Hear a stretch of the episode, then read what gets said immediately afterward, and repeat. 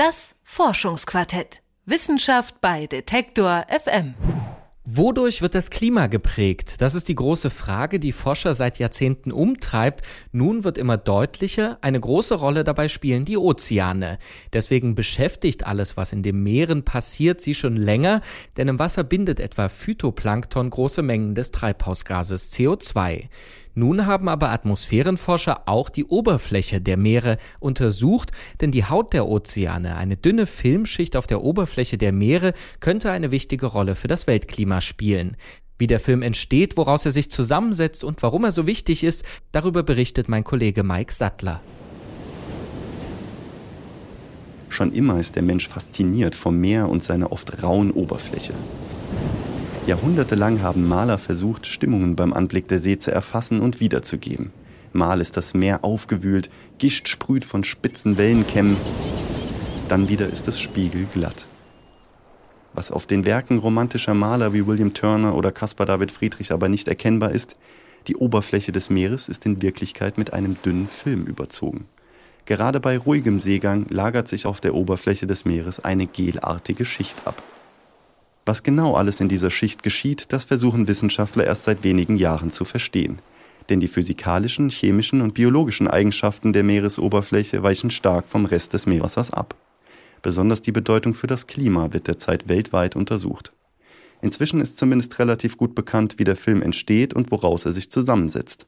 Hartmut Hermann vom Leibniz-Institut für Troposphärenforschung, kurz Tropos, erklärt die Entstehung.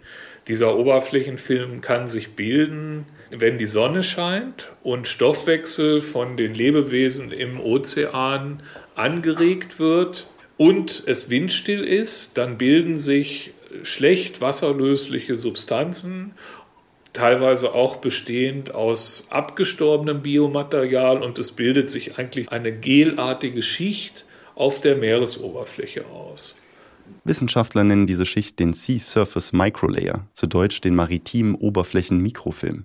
Je länger der Wind ausbleibt, umso mehr Material sammelt sich an. Also jede Menge organische Moleküle, viele Zucker, die zu großen Einheiten verknüpft sein können und Gele bilden, jede Menge Biomaterial, Aminosäuren, Carbonsäuren und, und, und. Bei unruhiger See wird der Oberflächenfilm untergespült, mit tiefer liegenden Wasserschichten vermischt. Teile davon werden durch die Gischt auch in die Luft geworfen. Die freigesetzten Partikel steigen dann in die Atmosphäre und können dort klimawirksam werden. Das interessiert natürlich den Atmosphärenchemiker Hartmut Herrmann. Wir beschäftigen uns eigentlich mit dem Oberflächenfilm weil wir glauben, er spielt eine große Rolle, wenn aus den Ozeanen Aerosolpartikel in die Atmosphäre produziert werden, zum Beispiel durch Gischtbildung. Da geht man eigentlich davon aus, dass Luftblasen aufsteigen und zerplatzen und dann kleine Meerwassertröpfchen sich bilden. Und wir glauben, dass das global ein wichtiger Kohlenstofffluss ist. Deswegen hatten Wissenschaftler vom Tropos den Film in Norwegen zu Untersuchungszwecken eingesammelt. Einen Teil ihres Materials hatten sie Kollegen aus Lyon zur Verfügung gestellt. Die französischen Wissenschaftler interessieren sich vor allem für die chemischen Eigenschaften des Films, also dafür, welche Reaktionen darin ohne die Beteiligung von Lebewesen ablaufen. Im Labor sind sie zunächst auf die Bildung einer wichtigen Kohlenwasserstoffverbindung gestoßen. Offenbar wird in dem Oberflächenfilm Isopren chemisch synthetisiert, ohne Beteiligung von Lebewesen. Ja, also in dieser organischen Matrix des Oberflächenfilms kann die Chemie abiotisch Isopren herstellen. Das Isopren spielt eine wichtige Funktion bei der Wolkenbildung. Bislang ist man davon ausgegangen, dass das Spurengas ausschließlich von Lebewesen hergestellt werden kann. Das meiste Isopren in der Atmosphäre wird von Pflanzen produziert. Seit der Veröffentlichung der aktuellen Studie melden sich auf einmal amerikanische Klimaskeptiker bei ihm, erzählt Hermann. Sie interpretieren die Ergebnisse auf eine Weise, die dem Chemiker eindeutig zu weit geht.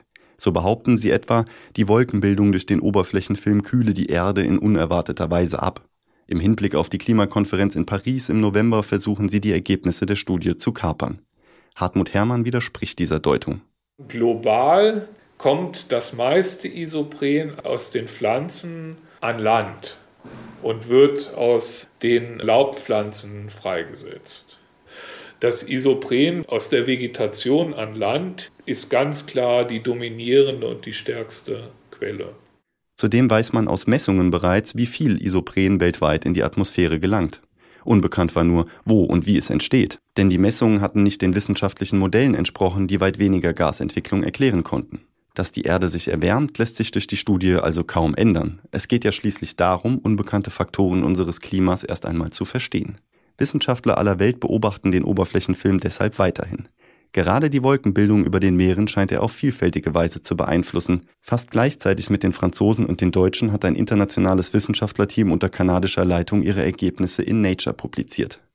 Sie hatten herausgefunden, dass der Oberflächenfilm besonders die Eiskristallbildung in höheren Wolkenschichten begünstigt.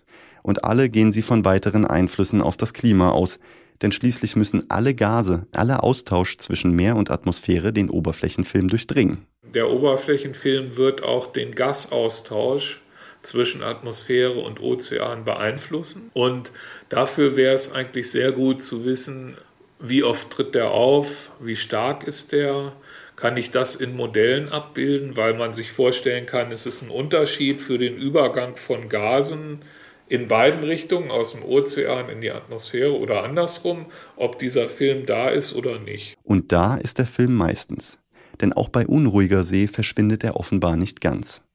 Forscher vermuten, dass alle Meere zumindest mit einer sehr dünnen Schicht bedeckt sind, also über zwei Drittel der Oberfläche des Planeten.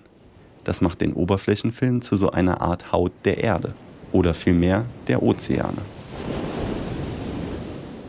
Überall auf der Welt untersuchen Forscher zurzeit den Oberflächenfilm der Ozeane und mein Kollege Mike Sattler hat sich die Grenze zwischen Atmosphäre und Meer von Hartmut Herrmann vom Leibniz Institut für Troposphärenforschung näher erklären lassen. Das Forschungsquartett. Wissenschaft bei Detektor FM.